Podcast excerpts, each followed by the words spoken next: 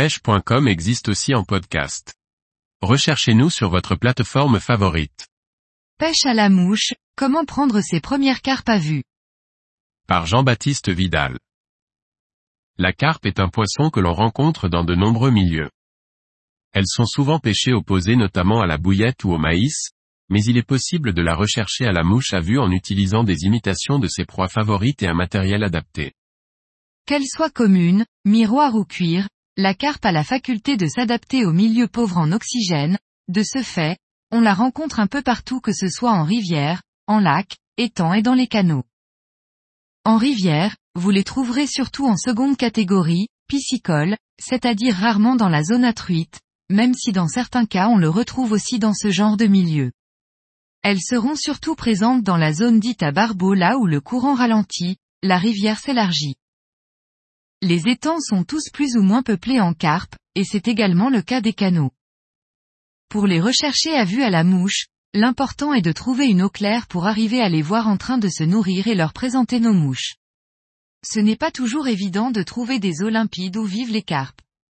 En effet, en plan d'eau dès lors qu'elles sont nombreuses, les eaux deviennent vite turbides, car en fouillant dans le fond, les sédiments se retrouvent en suspension. Néanmoins certains étangs et lacs offrent cet habitat particulier. Les rivières sont donc bien souvent les endroits où vous aurez le plus de chances de rencontrer des carpes dans des eaux suffisamment claires pour les rechercher à vue. Le matériel pour rechercher la truite en réservoir ou pour pêcher en mer exotique ou le bar peut très bien convenir. Selon la taille des individus recherchés, il faudra adapter la puissance de sa canne. Pour les carpes entre 1 et 5 kg, une canne de puissance 7 à 8 conviendra bien. Pour les plus grosses carpes, une soie de 9 pourra vous octroyer plus de puissance pour contrer leur puissant rush et les empêcher de vous casser dans les obstacles souvent nombreux, souches, embâcles, cailloux. La canne la plus utilisée est une 9 pieds soie de 8. Une soie flottante décentrée de type WF8F sera appropriée. Le fuseau devra être décalé vers l'avant mais pas trop épais et court car une présentation discrète est souvent demandée pour ces poissons très méfiants malgré leur apparence. Un bas de ligne d'une longueur et demie de la canne permettra précision et délicatesse. Une pointe en fluorocarbone en 25 à 35 degrés sera souvent de mise en fonction de la taille des poissons recherchés. Une bonne sélection de mouches pour faire face à leur nourriture quotidienne car la carpe peut être très sélective. Elle se nourrit selon son milieu d'insectes, crustacés, petits poissons, vers mais aussi de graines et baies en tout genre.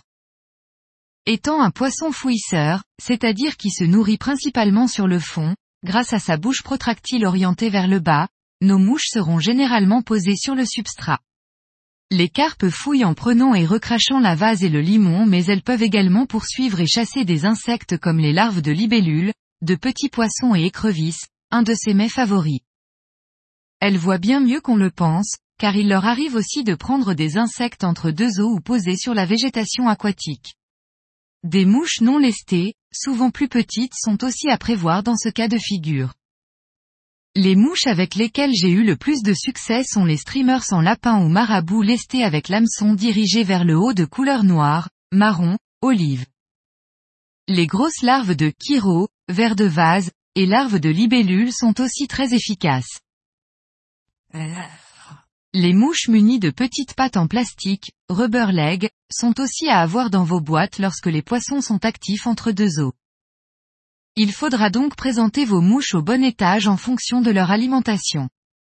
Il faut être précis et discret et essayer de déposer votre mouche dans la trajectoire du déplacement du poisson pour l'intercepter. Si elles ont la tête dans le fond, un lancer plus proche pourra fonctionner, comme lorsqu'elles se nourrissent de larves sur les plantes aquatiques. Chaque journée et situation de pêche demande de s'adapter et rien n'est jamais écrit. Il faudra donc tenter différentes approches sur vos coins favoris.